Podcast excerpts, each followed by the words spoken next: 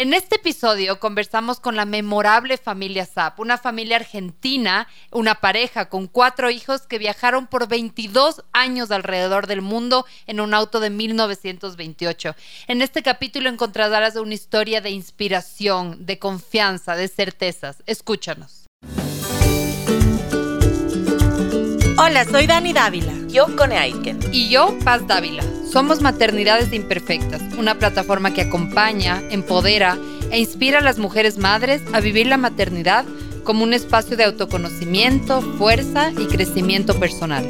Guiamos a las madres desde la maternidad que vivimos hasta la que queremos vivir. Nos interesa reescribir las historias de las mujeres madres reflexionando y visibilizando maternidades reales, honestas y diversas alejadas de los juicios y los dogmas que pesan sobre nosotras. Queremos guiar a las mujeres a encontrar su propia voz en la maternidad, a ponerla a su favor y a convertirla en una experiencia de poder y de equilibrio. Nos ilusiona acompañarte a florecer en la maternidad. Bienvenidos.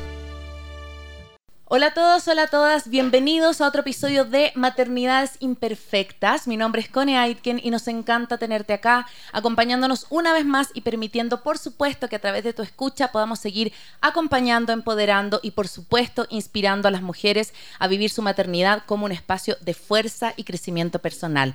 Recuerda que nos puedes encontrar en Instagram, Facebook y también en YouTube como Maternidades Imperfectas y que también el día de hoy estamos en vivo a través de la 101 y por supuesto nos puedes escuchar desde cualquier parte del mundo en www.radiosucesos.fm. Recuerda que el día de hoy este capítulo llega a ustedes gracias a Cirano. La, invitada que tenemos hoy día es de la familia SAP. Ya les vamos a contar quiénes son, pero esta familia demostró cómo los sueños se pueden cumplir viajando por el mundo. En tu próxima aventura entonces, no olvides incluir el sabor y la magia de Cirano. Descubre sus postres y disfruta siempre de un viaje lleno de dulzura. Encuentra los productos Cirano en nuestros locales o también en nuestras tiendas en línea cirano.com.es. Bienvenida, Paz a Maternidades Imperfectas. Hola con todos, con todas que nos están escuchando. Hoy tenemos un capítulo súper especial eh, de una historia casi única en el mundo de la familia Zap. Es una familia que eh, viajó alrededor del mundo por eh, casi 20 años en un carro de 1928. Ya nos van a contar más detalles.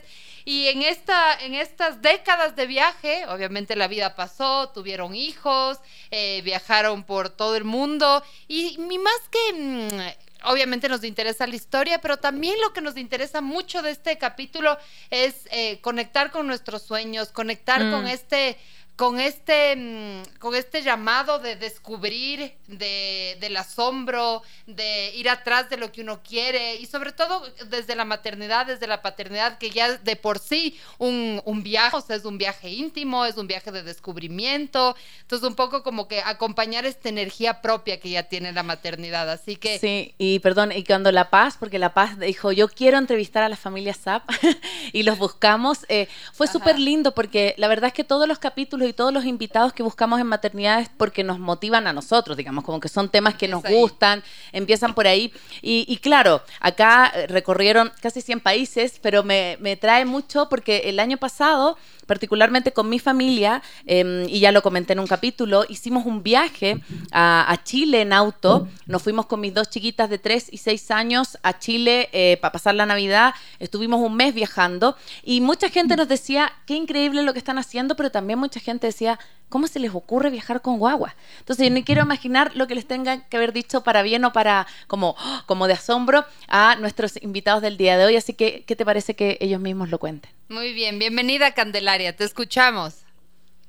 ¡Hey, hola! Pero qué lindo que nos invitaron, qué lindo que pensaron en nosotros y en nuestro sueño, el sueño tan grande que teníamos cuando éramos chicos. Así que gracias por la invitación. Súper. Cande, para las personas que no te conocen o que recién están como eh, quizás metiéndose y se metieron, no sé, ahora mientras escuchaban a Instagram, vieron la familia Zap, cuéntanos un poquito de tu historia, quiénes son, un poquito de grandes rasgos antes de comenzar a conversar. Mira, bueno, nosotros somos, este, primero, primeramente, éramos una pareja este, con un sueño que teníamos desde que somos niños. Vos imaginate, yo conocí a mi marido actual cuando yo tenía ocho años y él tenía diez.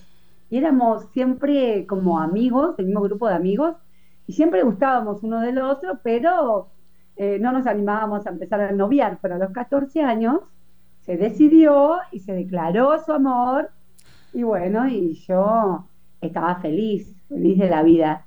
Y empezamos a noviar cuando teníamos 14 y 16, y este sueño que teníamos eh, de viajar nació en ese momento, cuando en la adolescencia. Estuvimos 10 años de novios, siempre soñando con viajar algún día, siempre eh, leyendo viendo cómo otros viajaban. Y nos dijimos, ¿por qué no nosotros, no? ¿Por qué mm. no? Nos casamos cuando tenía 23 años y ahí decíamos, bueno, vamos a hacer una cosa, vamos a planear, vamos a estar dos años de casados y en dos años de casados y ahorramos, ahorramos y salimos de viaje con lo que tengamos. Pero bueno, vos viste que la, vida te va llevando y decíamos, bueno, pasó un año, pasó el segundo, pasó el tercero, el cuarto, ¿no? Que estamos muy bien, que tenemos trabajo, que, que la casa primero, que, viste, uno se va enganchando en todo, desfocalizando en sus sueños. Y hasta que a los seis años casados teníamos ganas de tener hijos, porque también nuestro sueño era tener una familia grande. Entonces, ahí cuando teníamos ganas de tener hijos, dijimos, ay, ¿qué pasó con nuestro sueño de viajar? Si tenemos hijos no lo vamos a poder hacer, así que fecha y vayamos con lo que tengamos y salgamos. Y bueno, pusimos fecha y dijimos el 25 de enero del 2000 salimos, estemos listos o no estemos listos. Y eso fue lo que hicimos porque decíamos, bueno, vamos hasta Alaska, volvemos y después tenemos nuestros hijos. Ese era nuestro plan inicial. Pero bueno, ahora vamos a contar lo que pasó en el, trayecto. claro que no, no fue el plan que tenían al inicio. No, nada que ver con el plan que teníamos al inicio fue mucho mejor de lo planeado. Ah. Qué lindo, qué lindo. Y, y Cande, ¿cómo se decidieron? O sea, ya, nos dices como eh, queríamos decir esperemos a tener hijos, no, mejor empecemos ahora con lo que tenemos. ¿Qué fue en ese momento lo que tuvieron? ¿Cómo partieron esto? Porque me imagino que en el camino, claro, eh, se empezaron a, aparecer otros desafíos, pero ¿cómo, ¿cómo decidieron ya decir vamos para allá? ¿Tenían una ruta? ¿Dijeron vamos a seguir por tal lugar? ¿Cómo fue al inicio? Bueno, mira, no, no teníamos mucho dinero, ¿no? Entonces este, la idea era agarrar una mochila y ir para Alaska. ¿Por qué? Bueno, es lo más cerca, digamos. Bueno, Alaska queda lejísimo, pero digo, mejor arrancar por el continente de América, que es lo más cerca que tenemos. Entonces, le dijimos, bueno, vamos hasta Alaska, volvemos y tenemos los hijos. Pero ¿qué pasó? Los cuatro meses antes de empezar nuestro viaje, con el poco dinero que teníamos, un mecánico le ofrece a mi marido de ir a comprar un auto, de, ver un auto antiguo de 1928, y él le dice que no, que él no quería ver ningún auto, que se estaba yendo por su sueño a, Alaska con su mujer, y el señor mecánico le insistió y le dijo, y le dijo, no, pero venía a ver el auto, por ahí conoces a alguien que le encante, a alguien que le guste. Y él fue y él se enamoró del auto. Y ahí me convenció a mí de ir con el auto. hermoso. Así que ahí dijimos, bueno, vamos con lo que tenemos, con este auto de 1928, que no teníamos, aparte, el auto no estaba preparado para hacer semejante viaje. Sí, justo, justo, bueno, aquí tengo el libro de la familia, el primer libro de la familia Zap en mis manos, Atrapa tu sueño. Esta es la primera el primer volumen, pero entiendo que tienen cuatro o cinco volúmenes que ya van. Este es sobre América, sobre este primer viaje a Alaska, que, que también justo, ¿no? Como que la vida les fue sorprendiendo, pensaban que iba a ser seis meses, finalmente fue un viaje como de casi cuatro años, tuvieron un hijo en el camino. Eh, pero algo que me gustaba al inicio eh, es justamente que ustedes hacen énfasis en que la parte más compleja fue salir, arrancar, empezar. Mm. Y un poco también lo que decía la Cone, como que todo el mundo decía, en ese carro no van a llegar a ningún lugar. claro. De hecho, salen el primer día y tienen que parar a que les reparen algo de las llantas de un auto. Entonces, esta, justamente quisiera, también conectando con la gente que nos está escuchando, ¿no es cierto? Em, este arranque, porque a veces es como la parte más compleja de los mm. sueños? ¿Por qué ustedes ponen énfasis a este, es, este como lanzarte, ¿no? Como cuando estás en, una, no sé. Ajá. Entonces quería que nos cuentes un poquito de este de, de y, también me gustaba cuando leías como esta primera noche que acampan en un lugar que les presta por, o sea, como que, que realmente sin nada de experiencia, luego me imagino que ya se hicieron unos expertos viajeros, pero cuéntanos un poco de esta semillita, digamos, de este, de este, de este arranque y cómo la gente puede como inspirarse, si está como, si tiene pendiente algo, algún arranque que le tiene ahí medio pausado a todo el mundo, la pregunta del millón, ¿cuál fue el momento más difícil del viaje? Y sí, tal cual, mira, nosotros nos quedamos sin dinero a los seis meses. Tuvimos hijos, cuatro hijos en diferentes lugares, diferentes países, sin tener un médico yo de cabecera, un montón de cosas, desafíos de cruzar el desierto de Sudán, eh, otros desiertos, océanos, todo, porque al final dimos la vuelta al mundo, tardamos 22 años. Y hubo muchísimos desafíos, pero el momento más difícil, como decís vos, fue poner primera, decir, este día salgo. Mm, mm. lo más difícil de todo, porque uno este, está dejando lo conocido, ¿no? Uno deja todo lo conocido y está yendo a lo desconocido. Mm. Este, mucha gente nos dice, ¿cómo hiciste para dejarlo todo? ¿no? Pero nosotros no, no veíamos eso. Lo que hay que ver para dar ese primer paso es que uno no deja todo, sino que uno va por todo. Mm. Verlo desde otro punto de vista, verlo para adelante, no ver para atrás. Mm. Entonces eso yo creo que es algo muy importante, ¿no? Para, para, para dar ese paso. Y que los miedos, mm, la gente no tenías miedo, estábamos llenos de miedos. Uno mira las caras al salir estábamos pálidos, blancos, no sabés.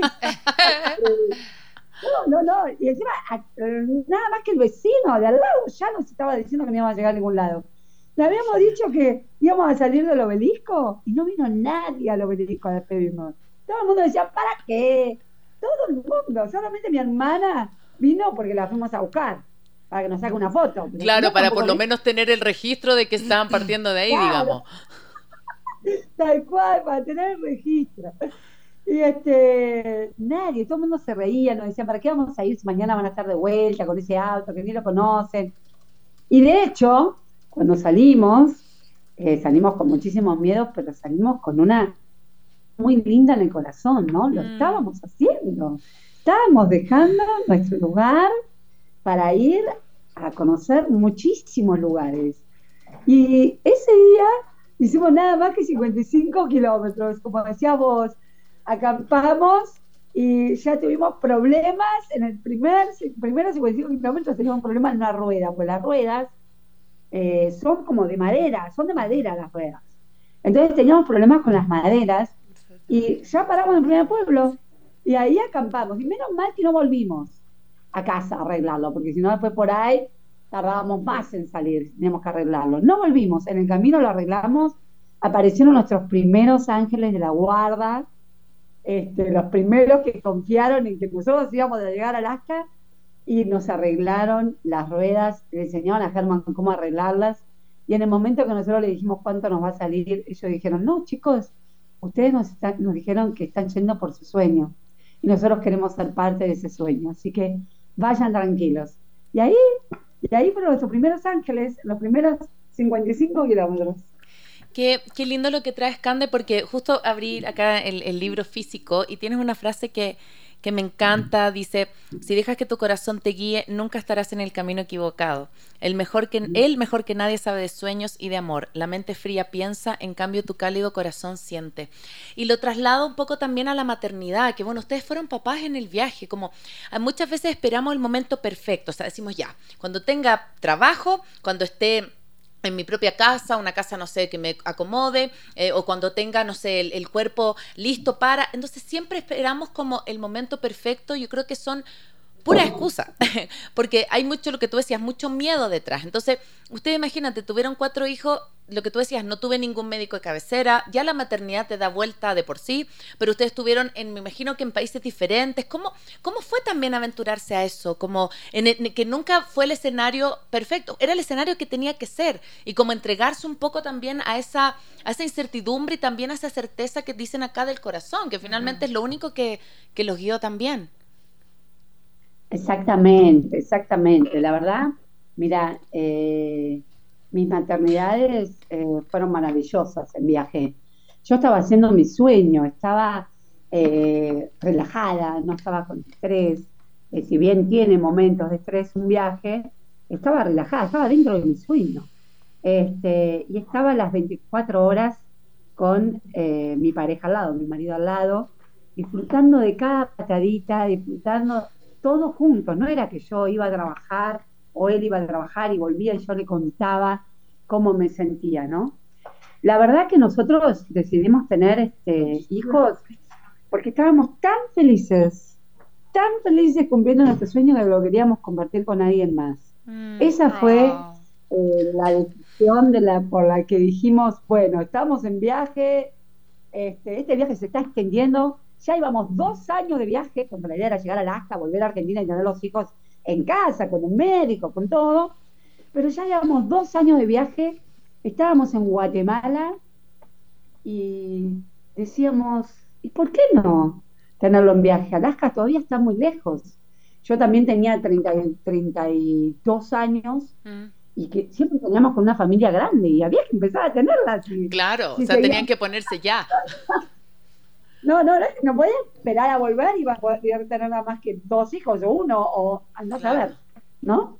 Y bueno, en ese momento nos sentíamos tan bien, tan bien, que fue increíble porque lo concebimos el día 11 de septiembre, el día de que se cayeron las Torres Gemelas, y estábamos en Guatemala. Viste que nacieron muchos hijos de ese día, ¿no? un baby boomer heavy cuando, cuando fueron las Torres Gemelas.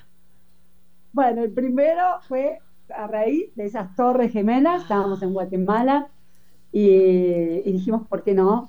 Y, bueno, y me enteré que estaba embarazada en Belice, o sea, viajando, o sea, llegamos a un país muy chiquito en Centroamérica que se llama Belice, en el que yo tenía un atraso y Germán me decía, vos estás embarazada. No, le digo, yo, yo no estoy embarazada, ¿cómo? Apenas intentamos, voy a quedarme embarazada, ¿no? Este, es la altura, porque estábamos ahí en las minas mayas, ahora estamos acá, ¿no? El mar. Eh, y sí, estaba embarazadísima.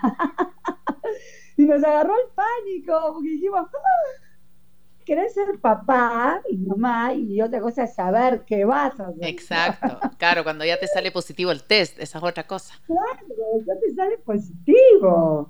Y ahí dijimos, ay, tenemos que reestructurar todo el viaje. Este bebé no puede nacer en viaje, no, tiene que nacer en un lugar, por ejemplo, cuando lleguemos a Alaska, tiene que nacer en Alaska, listo. Pero no puede nacer en viaje. Bueno, y eso hicimos, planeamos tantos meses, dos meses en México, tres meses en Estados Unidos, dos meses en Canadá, eh, después un poquito en Belice, bueno, planeamos todo para que nazca en Alaska y tampoco nació en Alaska. ¿Dónde nació? nació en Carolina del Norte rumbo a Alaska. Llegó a Alaska, Pampa, se llama nuestro primer hijo, pero tenía un año y medio cuando llegó a Alaska él ya. Ah, ya caminaba. Así que bueno, este, este, bueno, todo ese pánico que sentimos, empecé, claro, mi historia clínica, como yo no tenía un médico de cabecera, mi historia clínica era ambulante. Entonces, yo eh, iba con mi historia clínica al médico, por ejemplo, en Cuba, o a, médico en México le decía, por favor, doctor, informe aquí en mi historia clínica, en inglés, cómo está el bebé, qué, estudio me hizo, la ecografía, el ácido fólico, esto, aquello, que para yo informarle al próximo, próximo mes. Al próximo que no sé quién va a ser, y ni sé, no sé dónde va a ser. Claro. ¿Y en qué país? O sea, y en, Estados Unidos, ponele. Y así fue mi historia clínica ambulante. Historia clínica ambulante, qué lindo. Qué bonito. Estamos con eh, Candelaria Zap de la familia Zap, una familia que tiene una historia única. Viajaron con sus cuatro hijos que nacieron durante el viaje, como nos estaba contando, por 22 años en un carro de 1928 por todo el mundo. Em, una, una historia que nos invita a conectar con nuestros sueños, con nuestras pasiones, también con esta confianza. Hay algo muy lindo en su primer libro, me imagino que en los otros también, y es que en las últimas páginas hay una, un, listado eh, chiquitito, en letras chiquititas, de todas estas personas que, que les ayudaron, que les dieron la mano. En este primer libro cuentan que más de 800 familias les recibieron durante su viaje y también en este libro hay un capítulo de Ecuador, así que eh, quisiera ah, que nos cuentes un poco, eh, aparece aquí la figura de Alfonso Ordóñez, quisiera que nos cuentes un poco cómo, cuál fue esta, este, este capítulo Ecuador en esta gran aventura que ustedes tuvieron. Uy, en Ecuador nos quedamos un montón de tiempo, estábamos todo el tiempo yendo a inmigración a que nos extendieran más tiempo, para quedarnos más tiempo. fue muy lindo Ecuador, muy lindo, tan diverso además. Mm, total. estábamos en la parte de la playa y era una cultura. Después pasábamos al, a la parte de, Quito, toda una cultura diferente. Después la selva, otra cultura. En tan, poco en tan pocos kilómetros, unas culturas totalmente diferentes. Este, tuvimos, tenemos una anécdota, varias anécdotas muy lindas de Ecuador. Este, Ecuador fue en donde nosotros nos quedamos sin dinero, así que tuvimos muchísima ayuda. Eh, fue, ay, no sé, es larguísimo, creo que es uno de los capítulos más largos del libro, me parece. Porque, primero, nosotros siempre la gente nos venía aconsejando, vamos a conocer a Alonso Ordóñez, cada uno que nos hospedaba, nosotros mayoritariamente nos quedamos en casas de familia, ¿no? Nosotros eh, no podemos pagar hoteles, posadas, es como muy caro, es un estilo de vida en el que eh, no podemos. Entonces, o dormimos, tenemos el auto adaptado para dormir, pero la mayoría de las noches fueron en casas de familia. Y eso fue lo más lindo. Todos esos nombrecitos que nombraste, que está atrás de nuestro libro, son todas esas personas que nos ayudaron a llegar a Alaska. Sin esas personas, no sé si lo hubiéramos logrado. Pero desde, la, desde el mecánico que nos arregló el auto gratis, desde el, la garita del peaje que nos, que nos pagó el peaje, desde esas casas que nos hospedaban o que nos protegían, todas, gracias a todas ellas llegamos.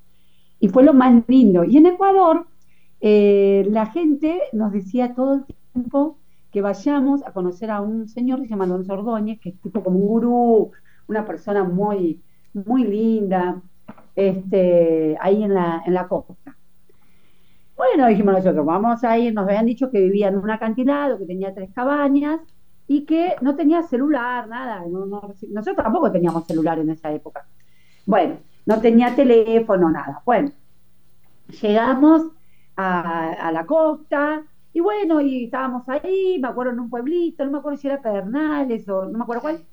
Este, y se acerca un señor de una muy linda manera y nos dice, ay, ¿qué están haciendo? Qué lindo, que no sé qué, me encantaría que vengan a mi casa, sí, pero nosotros estamos yendo para, para otro lado, bueno, pero vengan, que... primero quédense en mi casa. Y, bueno, a tan linda invitación, dije, no nos pudimos negar. Y lo empezamos a seguir, a seguir, a seguir, iba por un lado, por el otro, ay, y seguía y seguía, y nosotros lo seguíamos y decíamos, ¿a dónde estamos yendo? Nosotros siempre seguíamos a la gente y no sabíamos realmente si nos iban a hacer algo. Claro, era pura confianza, era confiar y confiar.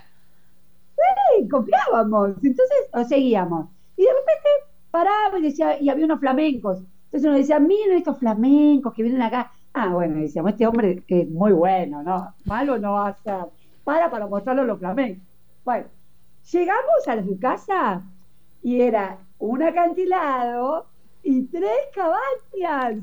Cuando vemos las tres cabañas y él se acerca a nuestro auto para darnos la bienvenida, le decimos, pero usted, ¿usted no es Alonso Ordóñez? Y él asombrado pregunta, ¿y ustedes cómo saben mi nombre? Es que veníamos a verlo a usted, le decíamos nosotros. Eh. increíble, increíble. Bueno, tenía que ser, dice. Y él nos enseñó algo que nos sirvió para todo nuestro viaje. Este, y fue a pedir ayuda ¿no? Este, nosotros, él nos dice, chicos, este, nómbrenme algo, porque nosotros le decimos, no, pero pedir ayuda, no, nosotros nos enseñaron a ayudar, pero pedir ayuda, no, pero vos nombrame algo, dijo, en el que nadie, que hayas aprendido y que nadie te haya ayudado. Y empezamos a pensar, ¿no? A caminar, nos ayudaron a manejar, eh, a empezar un trabajo en el colegio. Todas las cosas que vos pienses, generalmente alguien te ayudó. Sí, totalmente. chicos, ustedes ábranse. Si ustedes necesitan ayuda, digan estas palabras mágicas, nos dijo. Yo, nosotros somos Candelaria y Germán, estamos yendo con nuestro sueño y necesitamos de su ayuda. Usted nos puede ayudar y van a ver que el mundo se les va a abrir. Mm. Y fue, me viste, y yo, bueno, no sé, mm. no sé. Este, y después nos dice, porque díganme el opuesto de noche. Nosotros decimos día, el opuesto de amor, nosotros decimos odio. Y el opuesto de sueño, ¿cuál es el opuesto de un sueño? Nos quedamos mudos. No encontramos un opuesto, un, antónimo de, sueños, ¿no? Dice, es que no hay nada en contra de un sueño. Mm. Entonces, ustedes pasan, si ustedes necesitan ayuda, pídanla, no hay nada en contra de un sueño. Y ahí nosotros decíamos, bueno, fue muy lindo estar con él, nos quedamos tres días maravillosos y realmente lo hemos puesto a prueba, hemos usado esas palabras mágicas solo en los momentos que necesitábamos, que fue en Colombia una vez para cruzar el, océano para ir a Panamá, eh, y después en, Indonesia, me acuerdo que las usamos otra vez, y funcionaron esas palabras, funcionaron, te puedo asegurar que lo tenemos a Alonso en el corazón. Mm. Y bueno, y después cuando fuimos a Coca nos quedamos sin dinero, y fue un momento crítico del viaje. Ahí y nos ayudó mucha gente. Bueno, yo también me puse a pintar acuarela, nunca había pintado en mi vida. Era el momento en el que se, eh, Ecuador se dolarizó, Ya. estaba en una, situación económica muy difícil, muy difícil. Y bueno, y este y me puse a pintar acuarelas ahí en Coca, en Orellana. y empezamos a vender ahí en el Ejido, en la plaza del Ejido, me acuerdo, pusimos el auto, pusimos la, los cuadros y la gente empezó a venir, ¿qué hacen? ¿Están viajando? Sí, y vendemos estos cuadritos, bueno, y bueno, y ahí vendimos los primeros cuadritos y tuvimos confianza para seguir nuestro sueño y seguir adelante en vez de volver para Argentina y dijimos, si podemos hacerlo aquí en Ecuador, lo vamos a poder hacer más adelante. Así que Ecuador fue para nosotros un punto de inflexión en el viaje, un mm. punto, un cambio total en el viaje, porque una cosa es viajar con dinero y otra cosa es cuando te quedas sin dinero te convertís en viajero y venís siendo turista, ¿no? Porque tenés dinero y gastás en las excursiones y todo, y después te quedás sin dinero y empezamos a ser viajeros, a vivir el lugar, mm. a abrirnos más a la gente, y después, bueno, viajamos como familia y bueno, ahí se transformó de vuelta todo, ¿no? Qué lindo, qué lindo. Y así como es un sueño, también para nosotros estar acá en maternidad se ha convertido también en nuestro sueño. Recuerda que estamos acá y que puedes tú seguir todos nuestros capítulos, todo nuestro contenido en nuestro canal de Facebook, en nuestro canal de YouTube y también puedes escuchar todos nuestros episodios anteriores en nuestro podcast. Nos puedes seguir también en la www.radiosucesos.fm. Y recuerda también que a lo largo de su travesía por más de 100 países, la familia SAP, por supuesto, como el que acaba de contar Candelaria, enfrentó desafíos y compartió momentos únicos. Igualmente en Cirano entendemos la importancia de crear recuerdos especiales en cada destino. Acompaña entonces tus viajes con nuestros ricos postres y haz que cada experiencia sea aún más memorable. Gracias entonces a Cirano también por acompañarnos nuevamente en este capítulo. Cande, yo te quería preguntar algo de tus hijos. Em, cuando les contaba esto del viaje, bueno, el, que yo hice fue de un mes nomás, pero llevé, llevé a la Rafa que recién empezaba a aprender a escribir. Y ella llevaba su libretita y cada cosa que le llamaba la atención la anotaba y la dibujaba. Y hoy día esa libreta para nosotros es nuestro mayor tesoro porque fue el mundo que ella vio durante un mes, las cosas que le llamaron la atención. Y, yo leía en algunas entrevistas como esto de que obviamente ah, debe haber gente que les ha dicho cualquier cosa o decir, pero ¿cómo? No sé, no los van a escolarizar, ¿cómo no van a ir a un colegio? ¿Cómo? Y cuando en algunas entrevistas ustedes dicen, bueno, pero es que su escuela fue el mundo, es que ellos aprendían del mundo, aprendían de la gente, aprendían de los países. ¿Cómo sentiste que fue para tus hijos? Obviamente son, son cuatro y son distintas experiencias, pero ¿cómo viste que ellos aprendieron esto de la vida, de, los idiomas, de las culturas, estando ya en este viaje por 22 años? Uy, sí, el aprendizaje fue increíble, tanto para ellos como para nosotros, ¿no? Eh, yo tuve cuatro hijos, ¿no? Primero nació Pampa, como te dije, en Estados Unidos. Eh, después nació eh, Tewe, que hoy tiene 18 años, y nació acá en Argentina, porque después de Alaska volvimos, hicimos un viaje por Argentina de dos años, mi mamá estaba enferma de cáncer y ahí nació eh, eh. Después Paloma, que nació en Canadá, y eh, en la isla de Vancouver, y Wallaby, que nació en Australia, es el más chiquito y tiene 14 años hoy. Este, y la verdad que nosotros, el viaje cambió mucho, ¿no? Cuando nacieron ellos nosotros veíamos el mundo desde el punto de vista de un adulto y cuando nacieron ellos veíamos el mundo desde el punto de vista de los niños también. Claro. Nos tocó, eh, nos tocó parar en arroyos, a tirar piedritas, eh, que antes nunca hubiéramos parado, hacer castillos de arena, este, eh, ir, ir, a los parques de diversiones, a los parques de agua, a los museos de ciencia, porque todos la teníamos que pasar bien no era que era nuestro viaje y nuestros hijos nos ayudan, sino que todos teníamos que pasarla bien y estar divertidos. Porque al, primero que se aburra, eh, se arruinaba todo también, ¿no? la idea era pasarla bien. Si había algún niño que no estaba contento, nosotros nos volvíamos. No era que teníamos empecinados, o que teníamos que hacerlo. Lo importante para nosotros es que la familia completa esté bien. Este, y bueno, y así fue.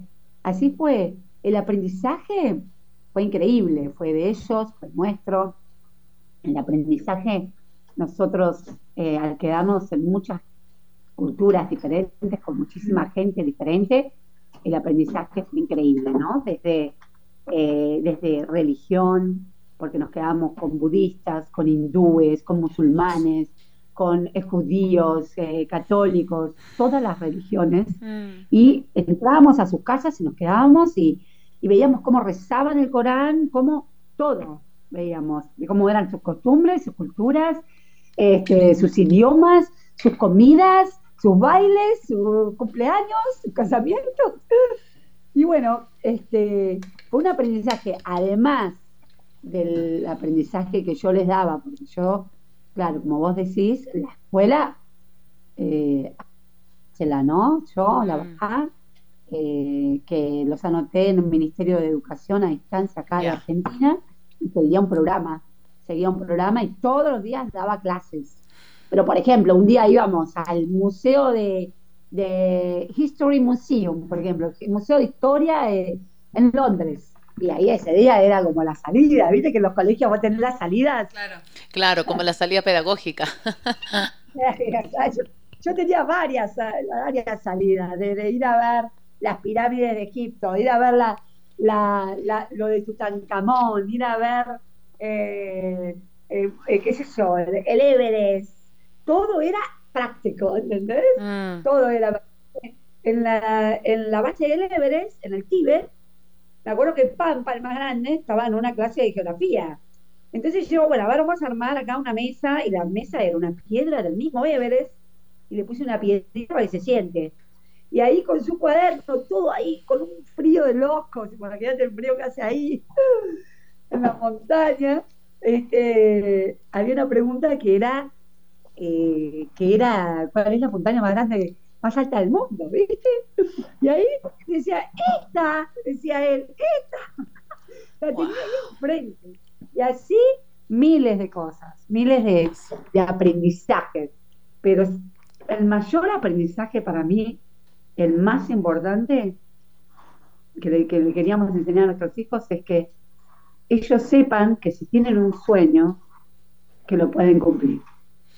Porque ellos iban con nosotros y veían cómo nosotros íbamos frente a los desafíos. Por ejemplo, teníamos que conseguir un barco para cruzar el Océano Índico, Y ellos venían con nosotros. Y venían a las empresas de barcos, golpeaban las puertas y veían cómo hablábamos y cómo le decíamos al señor que, a ver si podía embarcar el auto en un barco que tenga lugar, eh, que nosotros estábamos yendo por un sueño, y, ellos veían cómo la gente reaccionaba ante un sueño, y que sí, lo hacían, lo llevaban, y lo llevaban lo llevaban gratis porque querían ser parte de, un sueño, no nos pedían que nos pongamos la gorrita, ni porque aprendieron que en este mundo, no que este mundo no solo se mueve por dinero, sino por cosas buenas se mueve. Entonces, ese fue para mí el mayor aprendizaje, de que los sueños que están teniendo ahora adolescentes sepan que lo pueden cumplir. Y ellos vieron cómo la gente reaccionaba, cómo la gente nos abría las puertas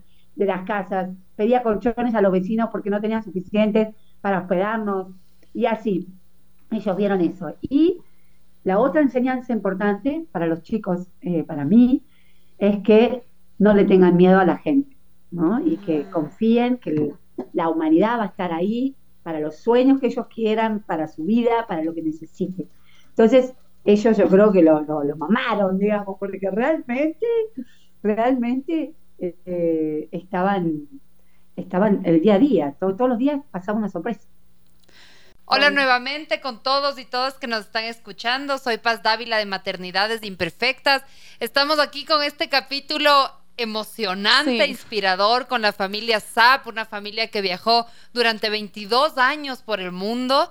Eh, nos estaban contando sus anécdotas, sus aprendizajes y bueno, entendemos que ya regresaron el anterior año, luego de 22 años. Y un poco para, para ya ir cerrando esta entrevista, tengo como dos preguntas. La, típica, ¿cómo ha sido regresar, volver a esta cotidianidad, a la, digamos, a la, a la permanencia de un lugar? ¿Y cuál es tu nuevo sueño ahora?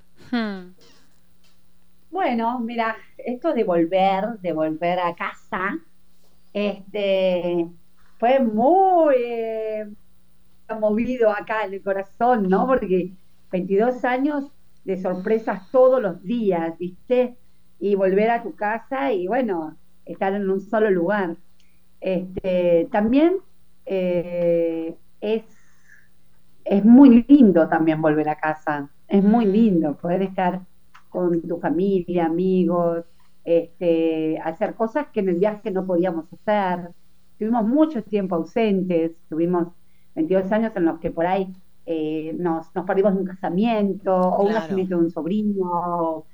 Uno cuando elige un camino es como que no te puede llevar a todos los caminos a la vez, ¿no? Entonces es como que habíamos elegido el camino de viajar y no podíamos estar acá para los eventos lindos o tristes también, los hubo también. Entonces, eh, ahora estamos viviendo lo del otro camino, mm. el de estar acá, el de estar presente, el de estar eh, en los cumpleaños. Y es muy lindo también. Nosotros tenemos una familia muy eh, divertida, muy grande. Y la verdad que sentí como que el tiempo no pasó. Mira cuando esas relaciones que, que, que yo creo que son verdaderas cuando vos te vas mucho tiempo y cuando volvés es como que no, no pasó el tiempo. Esas son las relaciones verdaderas, así, bien íntimas, ¿no?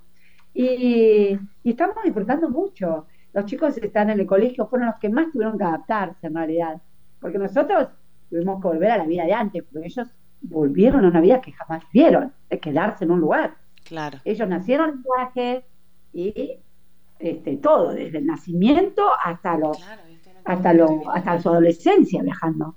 Entonces, ellos fueron los que más tuvieron que adaptarse. y se adaptaron muy bien, muy bien. Tienen grupos de amigos, van pijamada acá, pijamada allá, eh, van a vole, a teatro, a fútbol, bueno, haciendo un montón de cosas que, eh, que también hacían falta. Están en la edad de mm, Claro. Están en esa edad, así que está genial. Y bueno, y yo, y nuestro sueño sigue vivo, este, porque bueno, apenas llegamos del viaje, ¿qué pasó? Nos fuimos a compartir que los sueños son posibles. Escribimos tres libros más sobre Oceanía y sobre todo Asia. Ahora nos falta escribir de África, pero tenemos cuatro libros Y nos fuimos al interior del país, a charlas, a contagiar que los sueños son posibles, que lo logramos, que tuvimos 22 años, que no nos pasó nada, que, que la gente en el mundo es maravillosa y a compartir todo eso, que la gente crea en la humanidad, que, que, que, que si tiene un sueño tiene que empezarlo y bueno, y nos fue muy bien y era como que nuestro sueño no, no quedaba al llegar acá en un cajón. Ajá. Que me- mediante escribiendo los libros y este compartiendo lo vivido es como que sigue vivo el sueño, ¿no? Es como que nos Lo un a revivir. Claro, como que uno revive de otra manera. Y aparte la gente, el cariño de la gente, increíble. Todo el mundo me dice, ay, me, me salvaste la pandemia, yo me la pasé viendo todos los videos de su canal de YouTube, esos todos con mensajes lindos y de viajes. Y, que- y es tan lindo todo eso, tan lindo que, que conocimos un montón de gente que nos seguía ahora, ¿viste? Que nos seguía como de, de- de lejos, que venían a las charlas, que nos fuimos a las provincias, nos fuimos lejos, íbamos con el auto, además, con el, con el mismo auto. y bueno, eh, muy linda la llegada y estamos viviendo el sueño de la familia, porque nosotros teníamos dos sueños, el de viajar y el de la familia, así que todavía sigue vivo este sueño de, de- de la familia.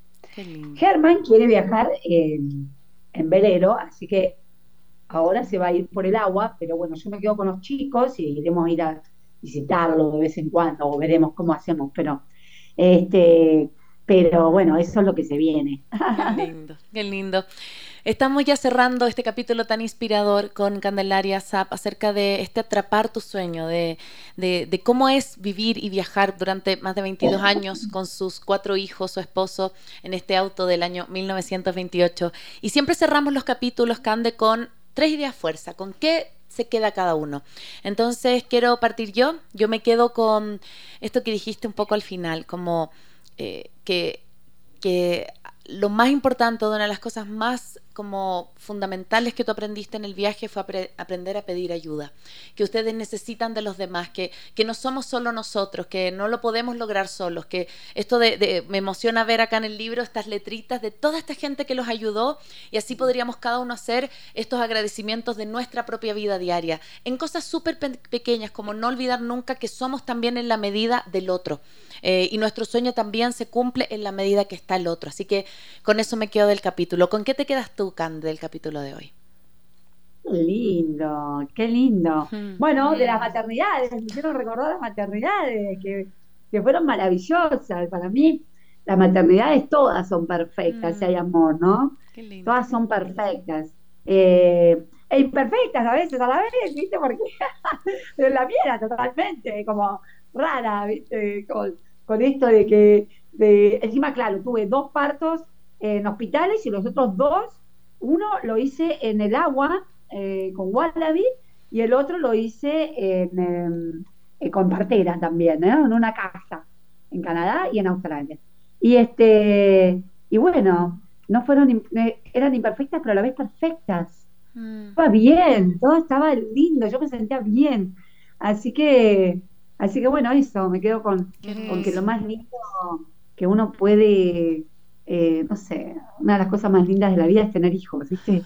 Y Mm. poder compartirlos y, y tener una familia, eso que Mm. se está perdiendo mucho, este, pero es lo más lindo, lo más maravilloso que hay. Qué lindo. Mm. Paz, ¿con qué te quedas? Yo me quedo con tu, con tu energía, Cande. Me, Mm. me ha gustado escucharte, me ha gustado, siento que hay como una mirada, como una perspectiva como positiva, como apasionada, emocionante, porque estoy segura que en el viaje, como todo, ¿no? Como en los viajes de la vida, hay cosas maravillosas, hay cosas, hay cosas duras, pero al final es como, como uno lo relata, ¿no? O sea, como, como uno decanta. ¿Qué y al historia te final, pues, cuentas? ¿Qué historia Mm. te cuentas? Exacto.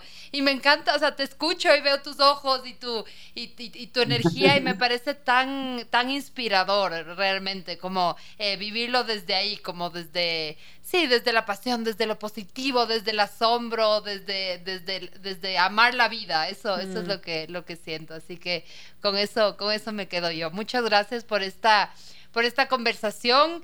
Eh, ha sido súper inspirador. También pedirte, eh, antes, de que, antes de que cerremos, pedirte que nos cuentes eh, en dónde te puede, en dónde pueden conseguir tu libro, en, en dónde te, les pueden encontrar, ver sus aventuras, a YouTube, aquí otras redes sociales. Cuéntanos para que la gente pueda seguir inspirándose.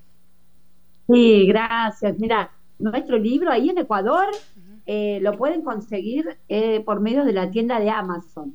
Se llama Atrapa tu sueño. Todos los libros se llaman Atrapa tu sueño. El primero Atrapa tu sueño, el segundo Atrapa tu sueño con ganas, porque hay que ponerle ganas, si no tiene ganas, nadie lo para. Atrapa tu sueño de una vez, es el tercero sudeste asiático y atrapa tu sueño sin excusas. Ah, qué hermoso, qué hermoso. Ya, de Nepal. Así que, y nos pueden también contactar para, tengo mi WhatsApp en el, en el Instagram, que en todas nuestras redes sociales es familia SAP, se escribe Z-A y 2P, SAP, Z-A-P-P, se llama familia SAP Family. Así que ahí nos contactan y nosotros se los enviamos. Si es acá en Argentina, se los enviamos por correo. Qué hermoso. Y si no, bueno, en Ecuador, de Amazon. Muchas gracias. Vamos terminando este capítulo. También eh, acordarnos que las increíbles vivencias de los SAP nos inspiran a explorar el mundo junto a las personas que queremos. En Cirano te invitamos a añadir un toque de dulzura a tus propias historias de viaje. Descubre nuestros postres y disfruta de los placeres simples en cada aventura. Acuérdate que los productos de Cirano puedes encontrarlos en los locales o a través de la tienda física en tienda.cirano.com.es. También que se acuerden que este capítulo va a estar en la versión del podcast, en Spotify, en nuestra página web www.maternidadesimperfectas.com y que este capítulo será reprisado el domingo 30 de julio a las 12 del mediodía. Y recuerden, recuerden todos quienes están ahí, si con esto también llegamos, nos escuchan bastante de Argentina, compartir este episodio con quienes creas que les pueda interesar, para que podamos seguir compartiendo también espacios de bienestar y autocuidado materno. Pónganos las cinco estrellitas en Spotify, compártalo por WhatsApp, ponga historias para que más personas también puedan eh, nutrirse. Recuerda también que puedes encontrar nuestro contenido en www.maternidadesimperfectas.com y, por supuesto, siempre en nuestras redes de Radio Sucesos, Twitter e Instagram, arroba Radio Sucesos S. Gracias, Cande, por habernos acompañado. Estamos súper inspiradas con La Paz, así que muchas, muchas gracias y pronto tendremos noticias de este capítulo en Spotify. Un abrazo. Gracias a ustedes. Chao, chao.